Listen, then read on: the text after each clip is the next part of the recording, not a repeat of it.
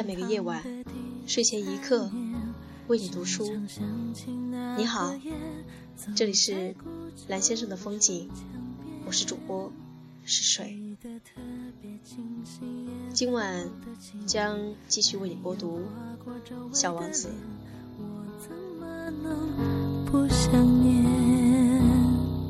满目尽是黑夜，闪闪门挡在时候，回声穿越，好像回到第一天。第十九节，小王子攀上一座高山，他过去只见过三座齐膝高的火山。他还把那座死火山当凳子坐呢。从一座这么高的山上望下去，他心想：我一眼就能看到整个星球和所有的人们。可是，他看到的只是些陡峭的山峰。你们好，他怯生生地打招呼说：“你们好。”你们好，你们好。回声应道：“你们是谁呀？”小王子问。“你们是谁呀？你们是谁呀？你们是谁呀？”回声应道：“请做我的朋友吧，我很孤独。”他说：“我很孤独，我很孤独。”我很孤独，回声应道：“这颗行星可真怪。”他心想：“又干又尖又锋利，人们一点想象力都没有。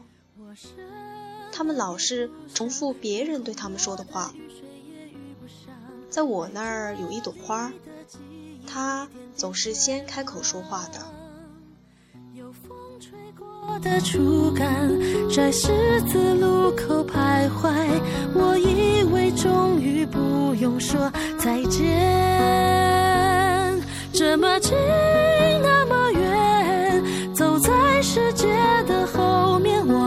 驯鹿，不愿看到内心的牵连。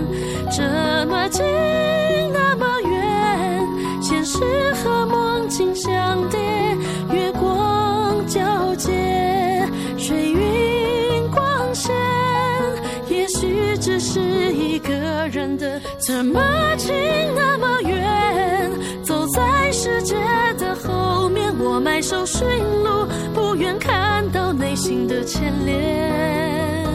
这么近，那么远，现实和梦境相叠，月光皎洁，水云光线，也许只是一个人的思念，满目。尽是黑夜，闪闪门挡在我面。唱起歌来的时候，回声穿越，好像回到第一天，却没有情景再现。呼吸和说话填满雾气的脸，好像回到第一天，却没有情景再现。呼吸和说话填满无期的脸。